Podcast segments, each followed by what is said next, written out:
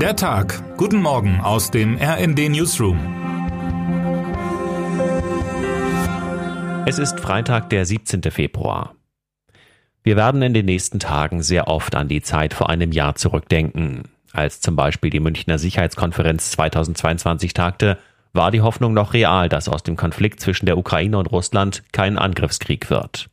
Selbst der ukrainische Präsident Volodymyr Zelensky reiste noch persönlich nach München, um für die Sicherheit seines Landes zu werben. An der Grenze seines Landes hatte Putin schon seine Truppen aufmarschieren lassen. Unsere Korrespondentin Christina Dunz erinnert sich an die Konferenz im vergangenen Jahr. Die USA hatten damals schon deutlich vor einer russischen Invasion gewarnt, deutlicher als es viele andere Staaten wahrhaben wollten. Aus heutiger Sicht gab es wenig, was Putin seinerzeit noch davon hätte abhalten können, die Ukraine zu überfallen. Dass selbst Außenminister Sergei Lavrov München fernblieb, war ein weiteres Warnsignal. Moskau wollte nicht mehr reden, erinnert sich Dunz. Klar ist, dass diesmal weder Zelensky noch offizielle russische Gäste zur Konferenz anreisen werden. Eine wichtigere Rolle spielen hingegen jene Staaten, die gute Kontakte zu Moskau haben, China und Brasilien etwa. Sie werden mit hochrangigen Delegationen vertreten sein.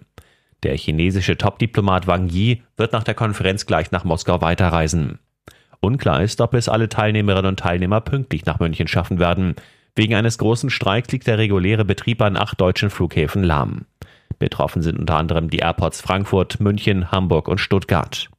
Einen großen Überblick über die ausgefallenen Flüge liefert unsere stets aktuelle Liste. Betroffen sein werden schätzungsweise 300.000 Fluggäste. Von der Aussetzung des normalen Passagierbetriebs in München seien Flüge für die Sicherheitskonferenz aber ausgenommen, heißt es. Die Organisatoren hoffen, die Anreise ihrer Gäste gewährleisten zu können. Termine des Tages. Wie geht's Mercedes? Der Autobauer veröffentlicht seine Jahreszahlen. Wie geht's Juniper? Deutschlands größter Gasimporteur und Gasspeicherbetreiber veröffentlicht seine Jahreszahlen. Wer heute wichtig wird. US-Sängerin Pink bringt ihr neues Studioalbum heraus. Heute erscheint Trust Fall.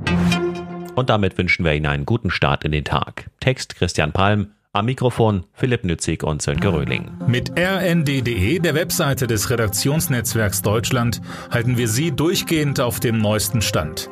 Alle Artikel aus diesem Newsletter finden Sie immer auf rnd.de slash der Tag.